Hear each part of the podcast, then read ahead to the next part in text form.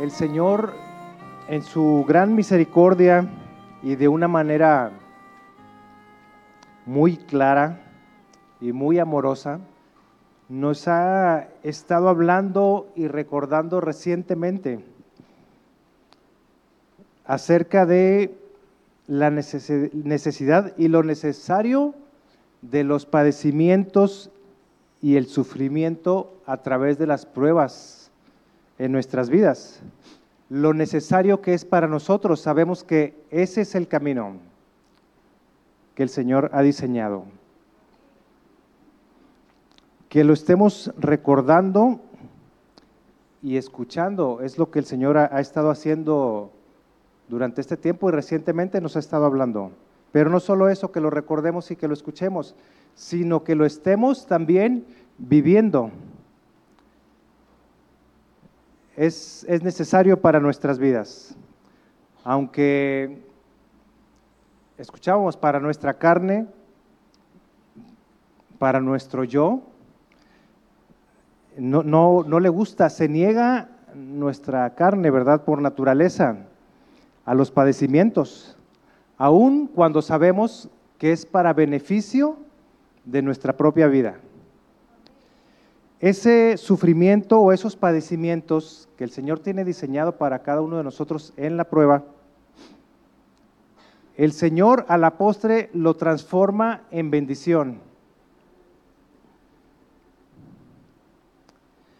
Em, escuchábamos hoy, ¿verdad?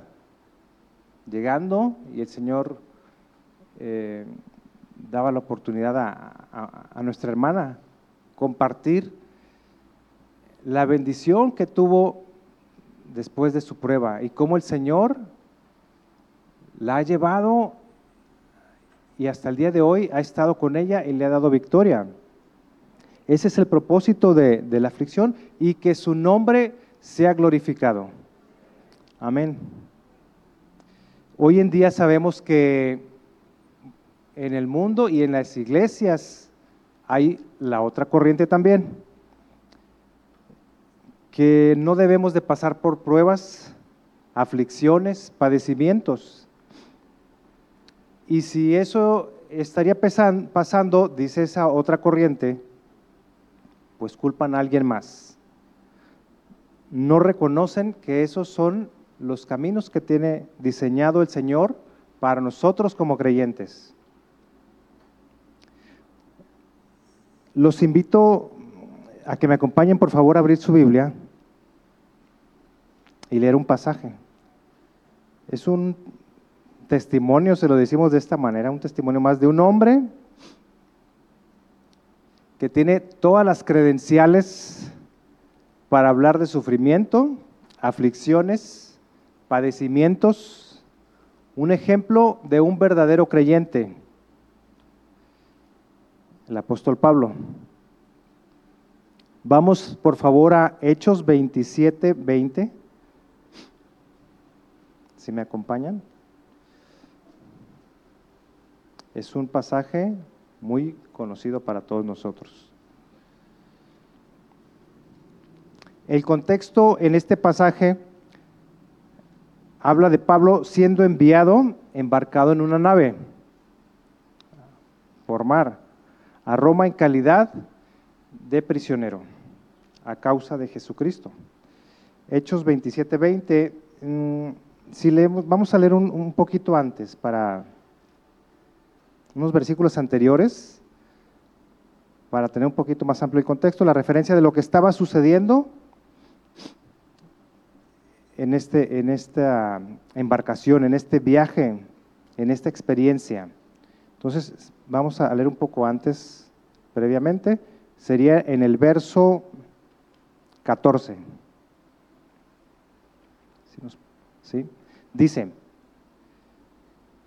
entendiendo el contexto que comentábamos, pero no mucho después dio contra la nave un viento huracanado, llamado Euroclidón.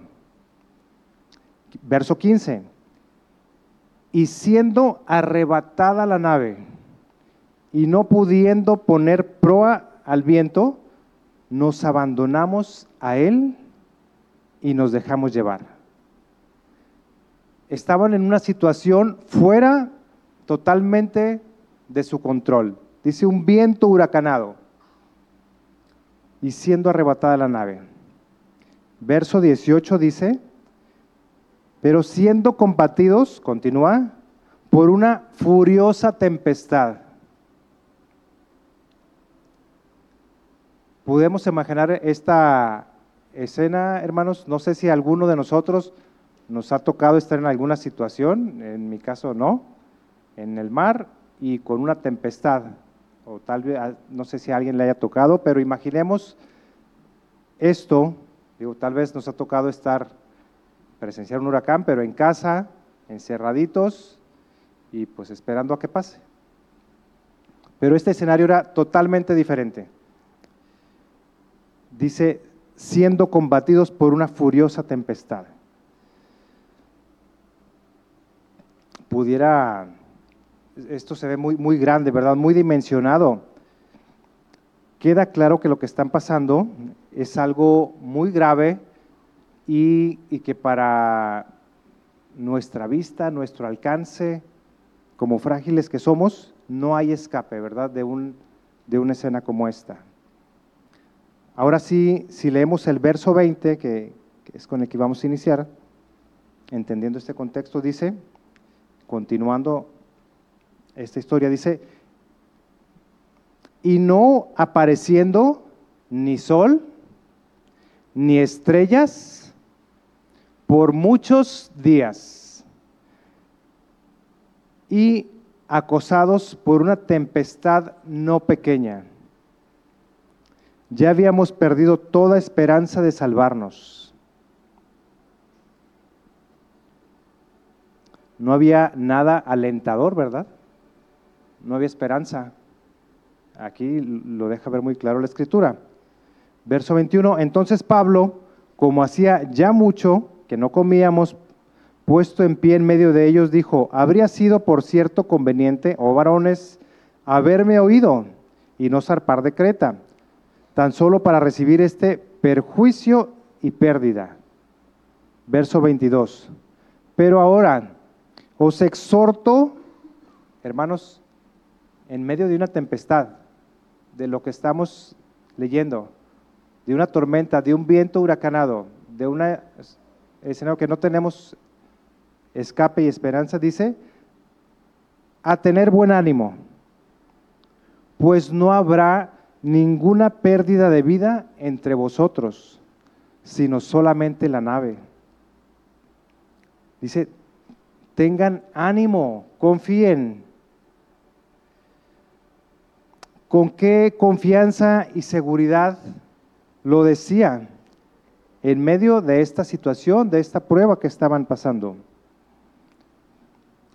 Solo el Señor es capaz de provocar en el corazón esta reacción y convicción en medio de una tempestad, de la prueba que estaban pasando, ¿cómo se logra? A través de las aflicciones. Pablo era un hombre muy, muy probado.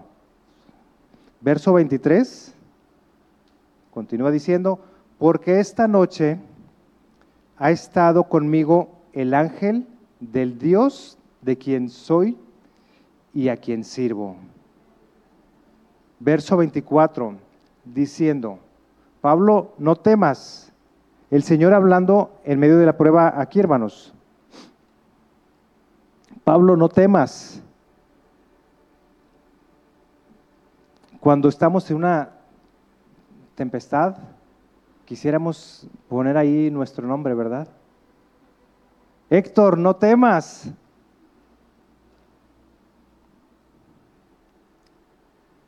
Dice, Pablo, no temas, es necesario que comparezcas ante César y he aquí, Dios te ha concedido todos los que navegan contigo. Señor, hablando, dice verso 25, por tanto, oh varones, nuevamente, tened buen ánimo. ¿Y, ¿Y por qué? Porque él decía con esa seguridad, verdad? Tened buen ánimo. dice, porque yo confío en Dios, que será como se me ha dicho. Amén. Qué confianza, ¿verdad? Que en medio de una prueba donde no hay salida, donde no hay esperanza, Él dice, porque yo confío en Dios, que será como se me ha dicho. Leemos en el verso 20, dice, eh, lo acosó una tempestad no pequeña, no era una lluvia, ¿verdad? Dice, una tempestad no pequeña. En nuestras pruebas y aflicciones, hermanos, nos ha tocado estar siendo acosados por una tempestad no pequeña. Yo creo que muchos, ¿verdad? Podemos sentirnos así en, algunas de nuestras pruebas. Si hemos estado ahí, esa es la oportunidad para dar gloria a Dios. ¿Por qué? Porque Él estará con nosotros en medio de nuestras pruebas. Él estará ahí. Y lo vemos a lo largo de la escritura, hay muchos hombres que el Señor nos deja como testimonio que el Señor estuvo con ellos, fortaleciendo sus vidas en medio de situaciones complicadas. Y es lo mismo que el Señor ofrece a nuestras vidas, es el mismo Dios, es el mismo. Es lo que el Señor ofrece para nosotros en medio de la prueba, el padecimiento y la aflicción que tiene diseñado para nosotros con un propósito y con un beneficio para nuestra vida.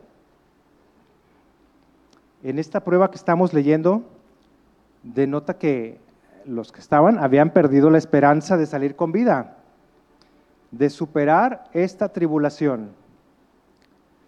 Pablo les da palabras de ánimo que venían no de él, del Señor, para recobrar la esperanza. Eh, nosotros eh, nos sucede, ¿verdad? Que necesitamos escuchar del Señor en medio de, de nuestra prueba. Señor, una palabra de esperanza, Señor.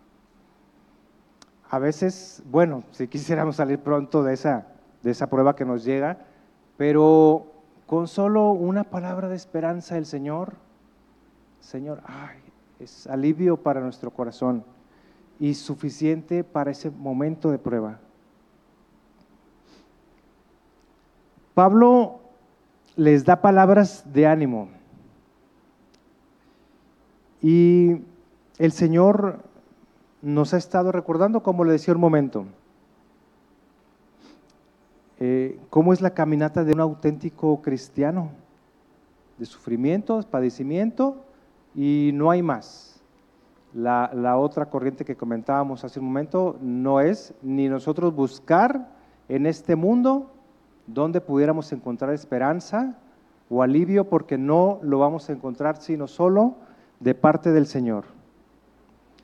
Nuestros compañeros como cristianos, nuestros compañeros de viaje, son, porque así está diseñado por el Señor, padecimientos y aflicciones no los podemos apartar de nuestra vida. Va junto, eh, no, no, no se puede separar. Va junto en nuestra caminata, en nuestra vida cristiana, pero es el camino que nos dará vida. Es el camino que nos llevará, que tiene diseñado el Señor, que el Señor nos libre de pensar todo lo contrario. Amén. Nos gusta estar bien, pero pues ese no es el plan. Y estar bien en esta tierra es un momentito. Es un momentito. 60, 70, 80, 90, 100, algunos casos más corto. Años, pero es solo un momento, entonces que no nos desviemos de lo que son el camino que tiene diseñado el Señor para nuestras vidas y que nos dará vida.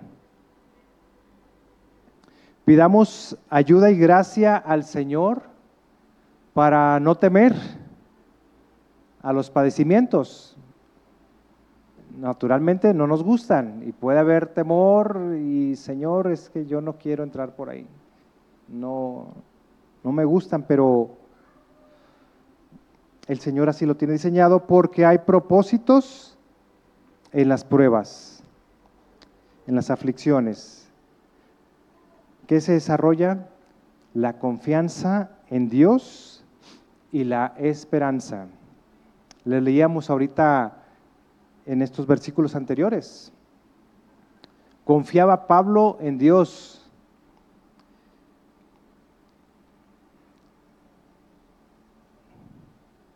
Amén.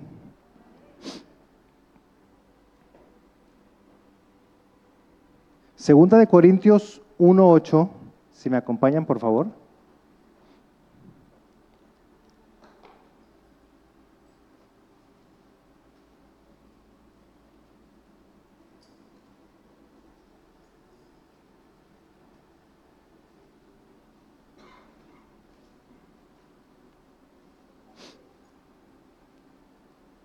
Dice, porque hermanos, no queremos que ignoréis acerca de nuestra tribulación que nos sobrevino en Asia. Pablo diciendo otra vez esto, pues fuimos abrumados sobremanera más allá de nuestras fuerzas, de tal modo que aún perdimos la esperanza de conservar la vida. Pero tuvimos en nosotros mismos sentencia de muerte para que no confiásemos en nosotros mismos, dice, sino en Dios. Amén. Confianza en nuestro Dios. Verso 10, el cual nos libró y nos libra, y en quien esperamos que aún nos librará. Si es, si ya fue tu prueba, o es ahorita, o viene más adelante, dice, y en quien esperamos que aún nos librará. Fuera de, de los propósitos del Señor, de los padecimientos, no alcanzaremos estas bendiciones. Estas bendiciones que el Señor promete a través de la prueba confiar en Dios y esperanza en Él. Somos bendecidos con esta promesa, hermanos, como hijos suyos. Somos privilegiados, comprados con su sangre, contrario a, a los que no lo conocen, ¿verdad? No hay esperanza en el que no conoce al Señor. Tiene sufrimientos y padecimientos pero no tiene a quién recurrir, no tiene en qué confiar, no tiene una esperanza, a diferencia de nosotros que hemos sido bendecidos y privilegiados con esta promesa del Señor. Confiar en Dios. Es fácil decir, yo confío en Dios cuando todo está bien. Cuando estamos en tierra firme y no cuando estamos siendo acosados por la tempestad. Es fácil, ¿verdad? Yo confío en Dios, pero estamos en tierra firme. No estamos en el mar, en la tormenta. Pero otra cosa muy diferente es decir, Señor, es decir, yo confío en Dios cuando estamos en aflicción. Es, es muy diferente. Padeciendo en esa tempestad que dice el, verso 20, tempestad no pequeña.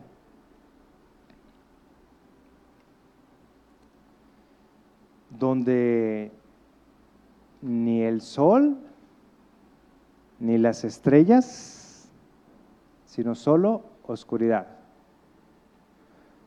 Dice aquí, en esta experiencia que estaban viviendo, sin sol ni estrellas, por muchos días. ¿Cuánto tiempo ha durado nuestra tempestad, hermanos? Eh, ¿Una semana o tal vez unos días? ¿Un año? ¿Dos? ¿Diez? Y no vemos esa luz, pero que podamos decir, yo confío en ti, Señor, aunque no veo ni el sol ni las estrellas. Decir desde nuestro corazón, en lo más recio de la tempestad, yo confío en Dios, yo espero en Dios, como el testimonio hermoso que escuchábamos hoy. Amén. Decirlo en ese momento de la prueba, eso honra a nuestro Dios, alegra su corazón. Salmo 147, 11, si, si lo leemos por favor.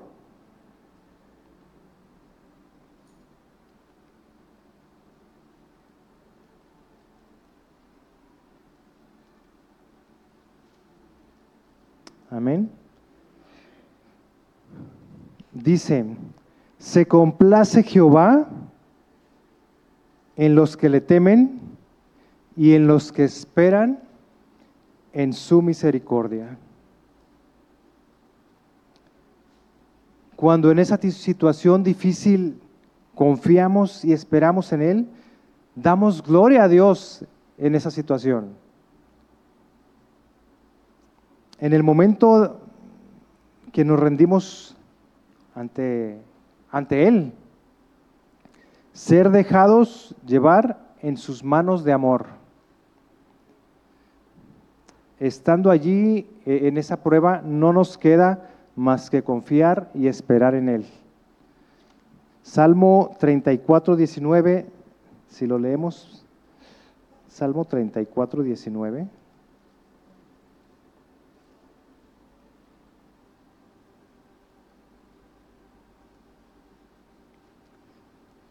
Dicen, muchas son las aflicciones del justo.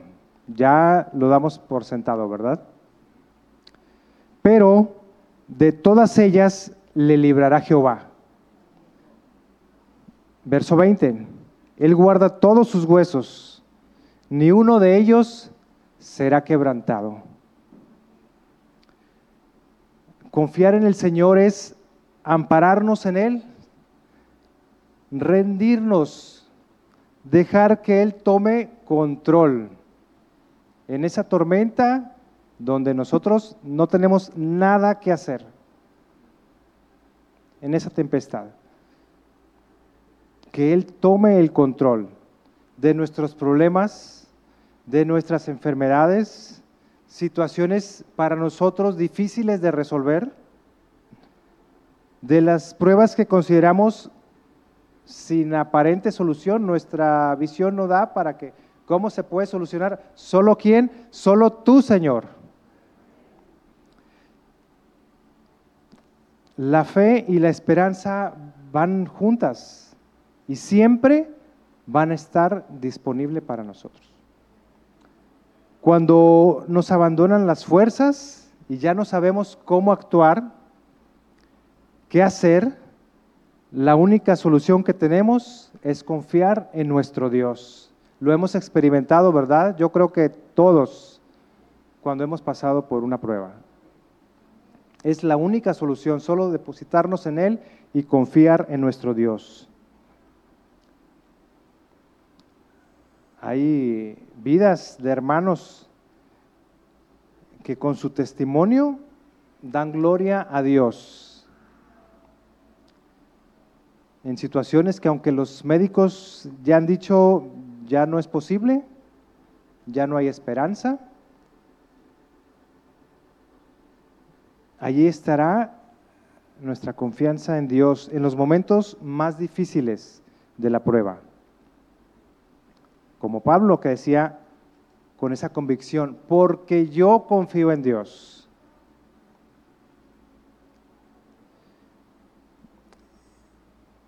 El salmista David, que estuvo, conocemos, ¿verdad? En batalla tras batalla, aflicción tras aflicción, guerra tras guerra. ¿Y cuál era su, su reacción? Salmo 18, si me acompañan por favor.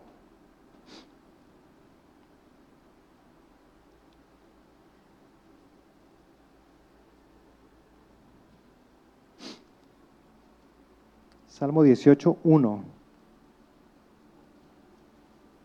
¿En quién tenía depositada David su confianza? Dice el verso 1, Te amo, oh Jehová, fortaleza mía, Jehová, roca mía y castillo mío y mi libertador, Dios mío, fortaleza mía en Él confiaré. Mi escudo y la fuerza de mi salvación, mi alto refugio. Ese es el Dios de David, nuestro Dios, hermanos, también. Amén.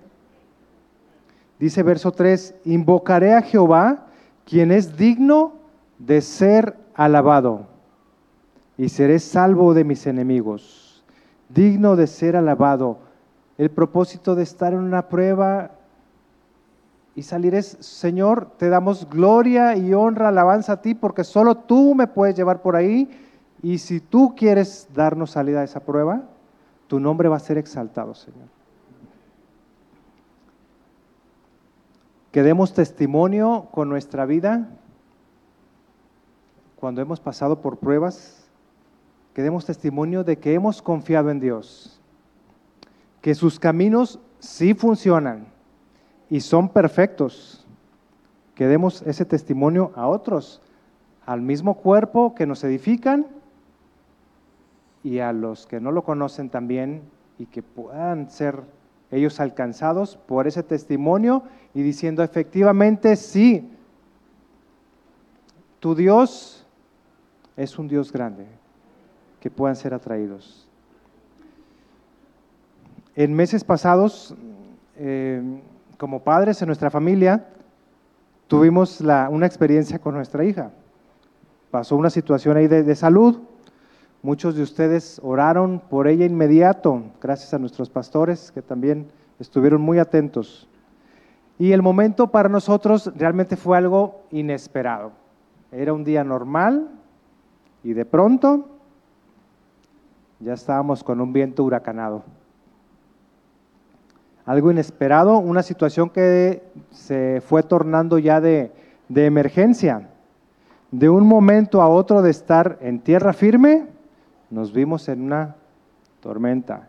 Ya estábamos en un hospital, no era el plan de nuestra semana, de esos días, estar en un hospital y la situación se tornó un poquito complicada. Teníamos que estar tomando decisiones que afectarían directamente a la intervención médica que iba a tener nuestra hija. Y lo único que podíamos hacer en ese momento era confiar en el Señor. Que Él nos iba a guiar, que Él se iba a mover. Y esa fue nuestra total confianza. No había manera, eh, algunos saben lo que, lo que sucedió, pero eh, solo el Señor nos pudo guiar y nos pudo ir poniendo medios que nosotros solos no hubiéramos hecho, solo el Señor y en los momentos justos. En ese momento Él nos llenó de su paz en esa prueba. Tal vez eh, muchos pudieran decir, bueno, es algo de rutina lo que sucedió, en ese momento para nosotros era algo no pequeño, en lo que entramos así tan, tan de pronto, pero Él acomodó todas las cosas como no lo hubiéramos pensado para que salieran de la mejor manera. Al final lo único que podíamos hacer es darle gracias y alabarlo. por su misericordia en esa prueba y dar testimonio, y lo hemos hecho, hemos dado testimonio de que su mano intervino con nosotros, no nos abandonó. Así es el Señor, ¿verdad? Todos los días está allí en nuestras vidas, está disponible en el momento de prueba, de muchas maneras mostrándose para que podamos confiar en Él, que no hay ninguna otra opción. No recurramos a otras ayudas, pensando pues de esta manera o de la otra, o si es un tema de salud, vamos a ver otras opciones, otros médicos, si tuviera unos ahorros, si estuvieran en esta otra situación, alguien más que me ayudara. No, solo el Señor, dependiendo totalmente del Señor cualquiera que sea nuestra prueba, nuestra tribulación, nuestra tempestad. Bueno y fiel es el Señor que hasta hoy no nos ha dejado. Amén. Todos creo que podemos decirlo, afirmarlo. Que tengamos la fe y la confianza en Dios de estos hombres, hombres de Dios que pongamos la mirada en aquel que es poderoso para guardarnos sin caer y llevarnos hasta la meta del propósito que Él tiene definido para nuestras vidas. Que abracemos sus promesas y en esa confianza descansemos en Él. Pongamos nuestros ojos en Él, hermanos, y no en las situaciones porque las situaciones van a ser superior a nosotros todo el tiempo. Tempestades no pequeñas. Que nuestra visión no esté distraída, sino fija solamente en el Señor. No dejemos pasar la oportunidad de ser ayudados por nuestro Dios, queriendo hacerlo nosotros por, por nuestra propia cuenta acerquémonos a Él y reconozcamos nuestra necesidad. Hebreos 4, si me acompañan por favor, Hebreos 4, 16.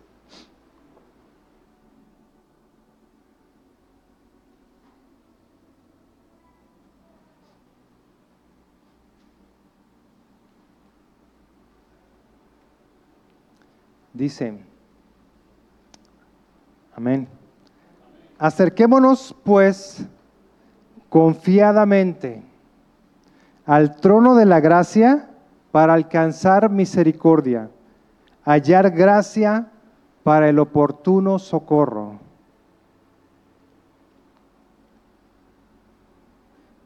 Que nuestro testimonio de una vida, sí de padecimientos, pero confiando en Dios, edifique a otros. Que vean al Señor a nuestras vidas.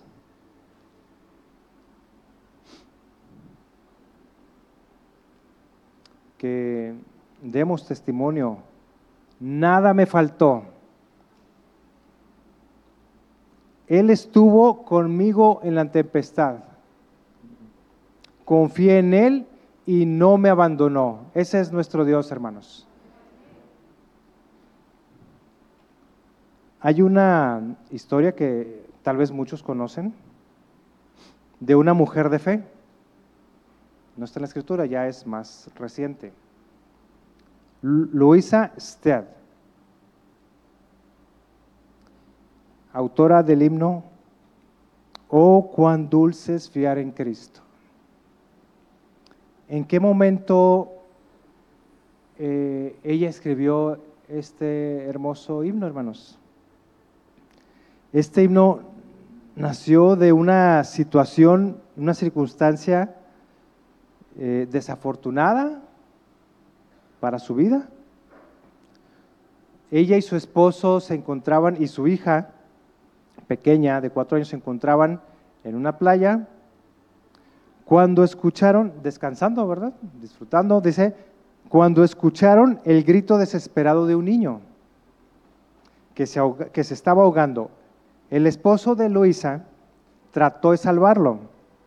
Sin embargo, durante el rescate, el niño arrastró al esposo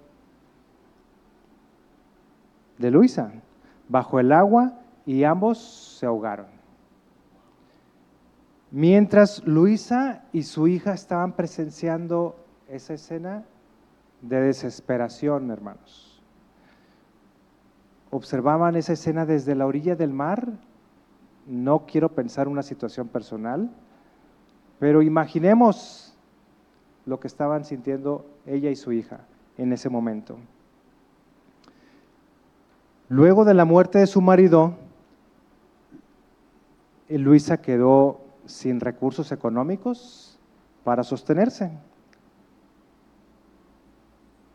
excepto el amor y el amparo de nuestro Dios. Ella y su hija experimentaron la más extrema pobreza y se vieron condenadas por algún tiempo a vivir una serie de privaciones y de escasez.